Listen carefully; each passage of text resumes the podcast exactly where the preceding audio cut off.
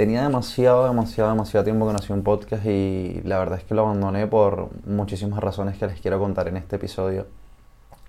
Han sido meses súper, súper, súper duros, pero en los que, o sea, me he dado tantos golpes que al final me, me he sanado yo mismo, porque cuando venían los otros golpes ya tenía que estar preparado para lo, para los nuevos, ¿me entiendes? Entonces tenía que curarme yo mismo los otros.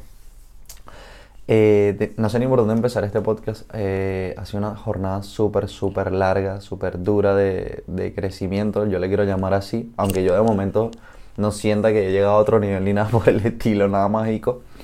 Siento que ha sido una temporada que me ha enseñado muchísimo, sobre todo a ser paciente. Creo que a partir de ahora van a tener otra vez podcast nuevamente, porque me han pasado tantas cosas en, en el cabo de un mes y medio, dos meses que siento que he aprendido muchas vainas que quiero compartir con ustedes, ¿no? Y que está, está cool, está cool porque yo sé que aquí todo el mundo tiene más o menos mi edad y que puede estar pasando por cosas resimilares. Entre esas, fui al psicólogo, que nunca en mi vida había ido al psicólogo.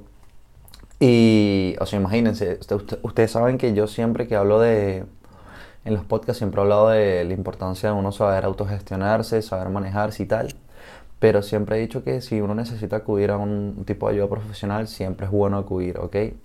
Y en estos meses que estuve así un poco trastornado, yo sentía también que tenía que, como que necesitaba una ayuda externa, una ayuda profesional. Y esto fue lo que pasó. Eh, como todo joven, ustedes saben que yo llevo un ritmo de vida súper acelerado y me di cuenta también de que el nivel de exigencia que me estaba aplicando a mí mismo era superior a lo que mi cuerpo podía soportar en ese momento.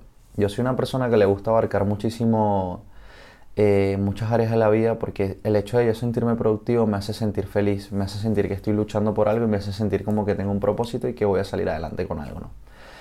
Pero, ¿qué pasa? Que esta autoexigencia se puede llegar a volver tóxica. Una de las cosas que aprendí durante estos meses es que se puede llegar a volver súper tóxico esa autoexigencia cuando llegas a ese momento en el que quieres más, quieres más, quieres más, pero haces tantas cosas y no haces, de todas esas cosas quizás no las haces del todo bien porque realmente no sientes que... Llevo como todo el rato mirando para allá y no sé si tengo que mirar para acá o para allá.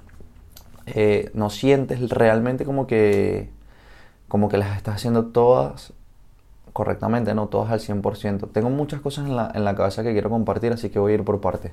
No tengo ningún tipo de guion porque quiero que este video sea lo más espontáneo posible y quiero que sea un podcast súper orgánico como siempre. Pero bueno, retomando. Eh, el nivel de autoexigencia me llevó a un punto de colapso en el cual no, no, supe cómo escapar y pasé de ser una persona que yo consideraba productiva a una persona cero productiva en un lapso de una semana y media aproximadamente. ¿Qué pasa? Que dentro de esta autoexigencia yo estaba pensando constantemente cuál era el próximo paso que tenía que dar. Es decir, si yo me estaba levantando y estaba desayunando, yo decía, de 8 a 8 y media desayuno, tal, llego al gimnasio. Eh, cuando estaba en el gimnasio estaba pensando en que tenía que ir a trabajar y cuando estaba trabajando pensaba que tenía que llegar a la casa para ver qué otra cosa podía hacer. Y aquí hay una discrepancia. Ustedes dirán, no está mal porque estás organizado. Claro que no está mal. La organización es fundamental para que alcancemos las cosas que queremos alcanzar. ¿okay? Eso lo sabe todo el mundo y lo hemos hablado 30 veces. El problema parte realmente cuando, cuando no, no eres capaz de mantenerte estático en el momento presente que estás viviendo. ¿Qué quiero decir con esto? Si estoy entrenando, tengo que entrenar y preocuparme por hacer un entrenamiento bien. Si estoy haciendo música, tengo que preocuparme por hacer música, por mantenerme en ese vibe y en cuidar mi musa y concentrarme en hacer lo mejor que pueda. si estoy compartiendo con mi familia, tengo que concentrarme en compartir con mi familia, no todo lo que va a pasar después de que termine esa comida, de que termine esa cena, porque realmente no sabemos qué va a suceder luego, ¿no? Coño. Entonces, este, ese nivel de autoexigencia se volvió tóxico en ese punto cuando, cuando empecé a pensar en todo lo que tenía que hacer después de lo que estaba haciendo en cualquier momento de mi día, ¿no? Eso me llevó a tener una ansiedad súper, súper horrible. O sea, de un punto de colapso donde me empecé a sentir mal, dejé de ser productivo, no sabía qué me estaba pasando ni por qué me estaba pasando, me pasaba todas las noches llorando. Cuando llegaba al trabajo, estaba en el trabajo y se me salían las lágrimas, no entendía por qué, no entendía dónde salían esa frustración, esos sentimientos encontrados, se me empezaron a... Ustedes saben que también falta que destapes un, un huequito para que empiecen a salir todos los problemas que, que quizás normalmente pueden haber en tu entorno y que sabes gestionar cuando estás emocionalmente estable, pero llega un momento que no lo estás y todos esos problemas se hacen mayor, ¿no? Y eso fue eh, lo que me sucedió a mí. Que al tenerse el nivel de autoexigencia tan, tan alto, que se volvió tan tóxico y se volvió contraproducente hacia mi persona, lo que hice fue acumular eh, muchas cosas y pasar por alto otras cuantas que al final se convirtieron en problemas y me, agarraron en un momento que estaba emocionalmente inestable y me tumbaron, básicamente. Entonces, ¿a, dónde quiero llegar con todo esto? Que hay que ser súper consciente de, de, cómo podemos gestionar nuestra ansiedad. Yo me parece súper extraño hablar de este tema con ustedes porque si escuchan todos los episodios anteriores, yo siempre decía, yo nunca he sufrido ansiedad, no sé cómo se siente, pero esta es mi opinión. Pero una vez de haberla padecido y, hoy en día tenerla, y bueno, yo no siento que la tenga, siento que me viene de vez en cuando, pero yo la estoy aprendiendo a gestionar, ¿no? Que es lo importante de todo este tema, saber cómo gestionar nuestras emociones y nuestros sentimientos cuando se nos presentan esta, estas crisis, ¿no? Estas crisis como la ansiedad. Yo siempre decía que no sabía cómo, cómo, cómo se podía gestionar algo así, pero, pero al final vas aprendiendo, ¿no? Eh, retomamos al momento en el que estaba mal, ¿no? Creo que voy a dividir este podcast en varios episodios. Este, entonces, ese nivel de autoexigencia me llevó a no disfrutar del momento presente por querer abarcar mucho más y me generó una ansiedad, es decir, yo mismo me induje a esa ansiedad donde yo mismo, como no la había padecido, no la supe controlar. Y cuando tú eres una persona emocionalmente estable como yo, que tienes la capacidad de gestionar siempre tus emociones, los problemas, sacarle todo lo positivo y transformarlo, pero te agarra una situación que tú mismo creaste negativa hacia ti, tú mismo te, te indujiste, te introduciste dentro de ella y no sabes cómo gestionarla porque es la primera vez que lo haces, ansiedad. el resultado es ansiedad. Y está súper... No, no puedo decir que estoy feliz de haberlo padecido, la verdad estoy cero feliz porque en esos momentos yo sentía que me iba a morir. Eh, tenía una taquicardia que no podía controlar, tenía unas emociones que no sabía gestionar, tenía a gente que me importa sufriendo por mí, ¿no? sobre todo mi novia, que, que es la, la, persona con la que vivo ¿no? y que está todos los días conmigo, por lo menos durmiendo, porque tenemos horarios diferentes. Eh, me generó hasta, hasta una especie de rechazo hacia ella porque y ustedes saben que yo soy como una persona que le gusta muchísimo resolver todo solo, ¿no? Porque siento que tengo la capacidad de, de, hacerlo siempre.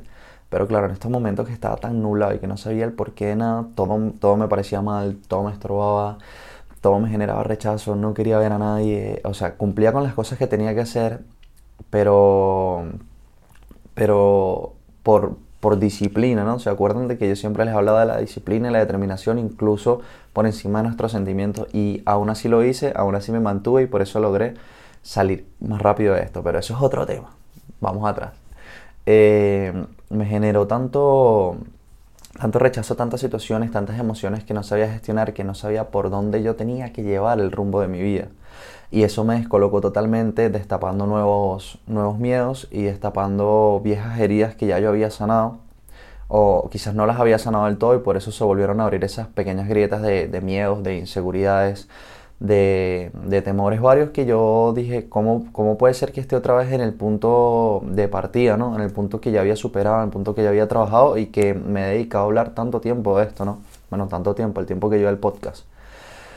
Eso eh, fue, su, fue una, una travesía súper difícil, súper dura, que sigo atravesando, que la sigo pasando, pero, pero me ha dejado muchísimas enseñanzas, me ha dejado muchísimo crecimiento. Y hoy en día que ya tengo, que ya he pasado por esto y hay mucha gente en este podcast que ha sufrido ansiedad y todo eso, siento que tengo demasiada info que les puedo compartir. Así que este, por eso estoy haciendo este podcast. De verdad no me gustaría que fuese tan largo, pero es que tengo muchas, muchas cosas que decir. Quizás lo debida en, en varios episodios, quizás no. Pero el primer punto que quería tocar en este, en este podcast es el por qué me desaparecí tanto tiempo, por qué perdí la motivación, por qué había desaparecido del Instagram del podcast. No he dejado de hacer las cosas que tengo que hacer, pero me mantuve ahí como que apartado y sereno, tratando de buscar la paz y buscar la paciencia que necesitaba para poder volver a retomar todas las cosas que quiero retomar. Y aún no me siento en el 100% como para decir estoy fino, estoy, estoy listo para afrontar todo. No me siento así, pero yo soy una persona que soy un hacedor, me gusta hacer las cosas porque siento que haciéndolas voy a llegar al camino, voy a volver a encontrar el camino, aunque ahora mismo estoy un poquito desvariando con todas las cosas, siento que si camino en pro de las cosas que quiero alcanzar, eh, hay mayores probabilidades de que, de, que me, de que me acerque a mi destino final, ¿no? Que es el camino que yo quiero alcanzar. Que ahora mismo estoy un poquito así, es verdad, pero siento que caminando al final encontramos el destino. El mismo camino nos enseña cómo llegar a, a donde queremos. Así que este primer episodio era un poco de para retomar y para que supieran por qué estuve tanto tiempo fuera. Y hoy mismo voy a grabar otros episodios más para que tengan contenido constante. Así que, mm, bueno, les iba a contar otra cosa, pero para el próximo episodio. Nos vemos.